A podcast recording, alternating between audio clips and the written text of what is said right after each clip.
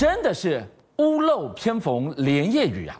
中国大陆现在闹缺煤电荒，就希望气温不要那么快降下来。为什么？我供暖会雪上加霜啊！可偏偏长江以北气温居然一夜骤降二十度，更惨的是产煤最最重要的省份山西，居然暴雨走山。二十七座的煤矿全部喊停，这下可该怎么办呢、是的，现在是雨灾跟冰风暴来了。那我们知道前阵子最关心就是到底澳洲这个煤炭是在船上还是在宝仓仓库哦？据了解开仓了。开仓不是拿大米来救，是这一百吨这个煤炭呢，已经悄悄的，终于让从保税仓库里面给拉出来了。那为什么政府会做这么大的改变呢？当然，你知道有一部分已经被印度给拉走了，原因是这样，我们刚才讲叫气候骤变啊。你看看整个整个中国的天气，蓝色的部分哦，就是冰风暴哦，真的很夸张。他们说一夜醒来的时候，温度骤降了二十度。你说这个地方？蓝色地方都是低温的所在，没错。你看东北三省，一直到北京到这个河北，全都是冰封到温度已经降到零度以下。当地人怎么形容说的？就是说我早上起来的时候，发现那冷到不行啊！我开始要盖棉被，发现到没有供暖呐、啊，没有供暖。好，那这个只是这个情况。那北京呢？北京最著名的就是百花山哦。这百花山呢，如果你在一般的情况下，其实很漂亮，都是很多的这个花哦。现在你看到的方看到是什么？没错，你现在看到是十月的今天，百花山已经变成是这个雪份飘雪雪花飘飘哦。但是这个北京还算客气的，如果你把这个镜头拉到辽宁哦，这个雨是。这个滂沱而来，你看这个斗大的雨就这样下下来。辽宁他们说从来没有见过这么大的雨势哦。其实最恐怖的是不是下雨哦？据了解呢，冰雹也开始下来了。那么据了解呢，现在呢，在一百六一千六百四十六个气象站当中呢，已经有一千四百七十个这个气象站发生降雨，而且这里面降雨呢，雨势很大，车辆直接被受困，直接打的是冰雹哦。那这是辽宁哦。我们刚才说冰风暴一个地方呢，是在四川。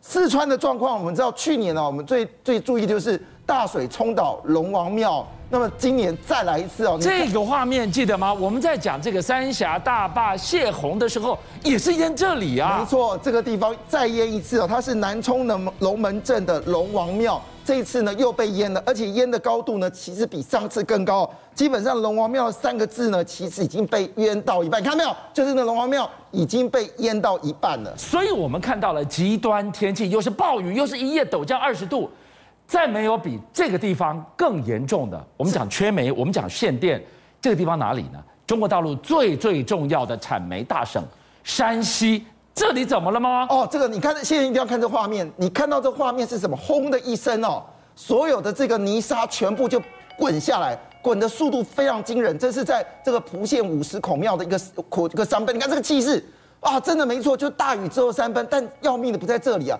要命的事情，它隔壁哦是一个高速公路，所以这高速公路突然之间被塞住了，你知道吗？你看到？又是满满的人，跟上次郑州一样。你看，所有人就躲到这个隧道里面哦。那因为现在还不知道到底里面的状况是如何，有没有缺氧什么东西的。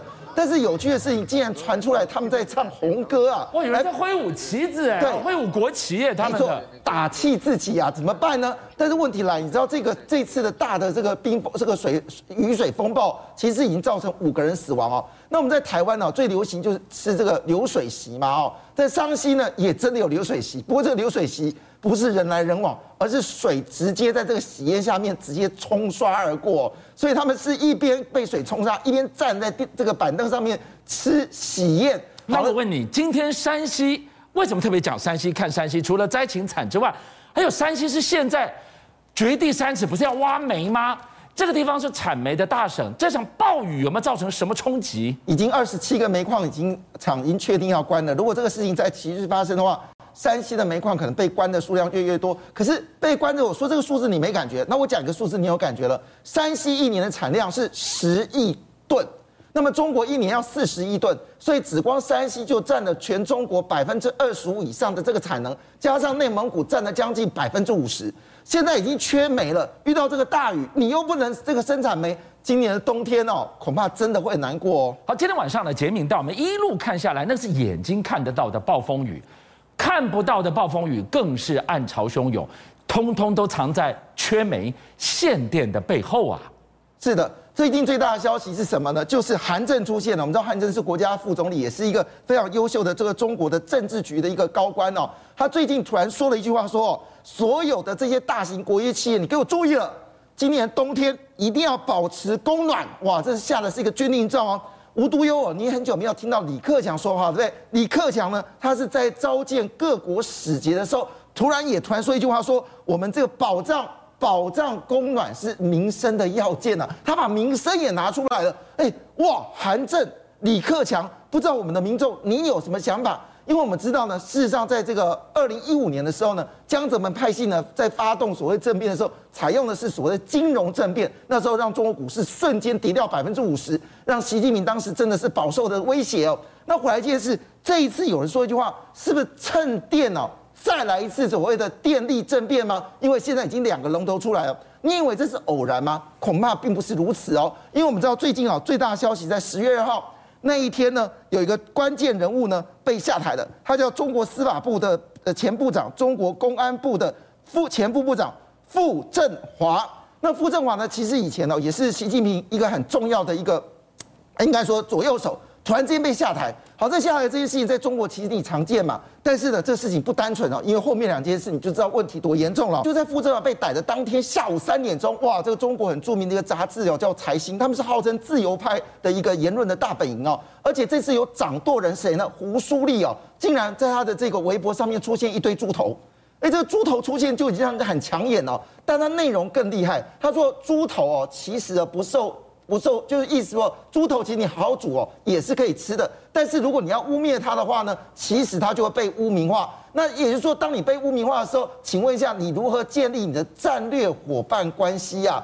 那战略，他这篇文章到底要讲什么？你到底要从猪头就讲美食？这是美食 Po 文还是？后也不应该讲美食，又去扯战略啊。重点事情是后来他把这篇文章给下来了，为什么要下来就出了问题？因为呢，事实上我们知道傅政华以前其实一直以来都是习近平的战略伙伴，为什么被这个双规给归掉了？所以这个这个胡书记的代表意思是说，你习近平这样搞，你周围是没有所谓的亲信，你没有朋友了，所以大家只要帮习近平的人都变成猪头了。哦，他在影射习近平身旁的这些重要的幕僚。对。只要曾经帮助你，习近平，只要有必要的时候，你就会变猪头。那当然呢，问题来了，其实不是重点不在胡舒立啊，而是重点这个财星是谁做的？是王岐山呐。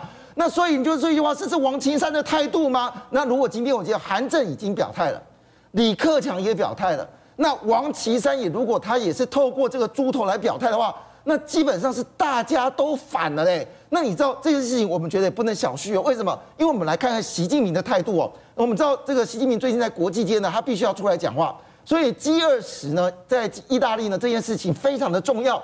但是呢，他已经派这个代表团说一句话说，我们习主席呢可能没有办法去，因为只要因为这个呃这个 COVID nineteen 的关系呢，啊回国都要稍微这个隔离，所以他不会来。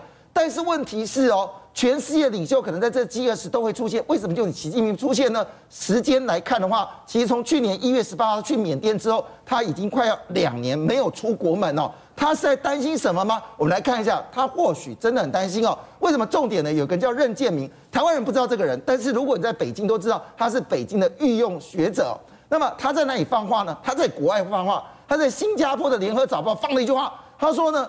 在过去孙立军啊、傅政华之后呢，在二十大之后呢，对于法政的高层还会有大清洗。他说还有副国级的落马，这些事让大家很关注哦。好了，为什么会这么担心呢？事实上有他道理，因为在习近平心目中，大家都认为说有两个地方一直不稳，一个就是我们说的这个法政，一个就是我们说的这个哦，就是军方。那么这个消息呢，让大家就觉得非常的呃意外啊。怎么意外呢？大家知道有人叫王建平，他是现任上将，跑去四川的时候，突然间被双规了。那么据了解呢，是跟二零一五年刺杀习近平好像有关系，其实跟他有没有关系不知道。但是因为他是周永康的心腹，基本上周永康到哪里，王建平在一两年之后跟进做副手。所以，当这个周永康升到这个所谓法政委的这个主委的时候，他也升到了这个司法部的这个部长。那现在周永康下马了呀？他他他人呢？好，他现在还在监狱里。可是重点不是他，重点事情，当他被逮的时候呢，他的妻子也被逮，因为他妻子没有罪名嘛，就被放出来了。就拍到一个画面哦，他的妻子，你看那个画面没有？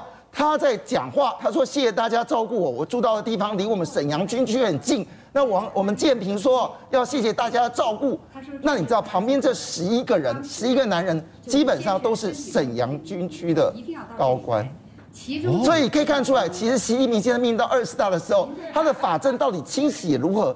不要把自己亲战友都被清洗掉的时候，他会突然发现到，哎，他的战友在什么地方？这恐怕就是胡舒立要警告习近平的事情，一定要留意你的。如果人家被你服务还要被下马的话，那么事情可能会一发不可收拾。邀请您一起加入五七报新闻会员，跟俊相一起挖真相。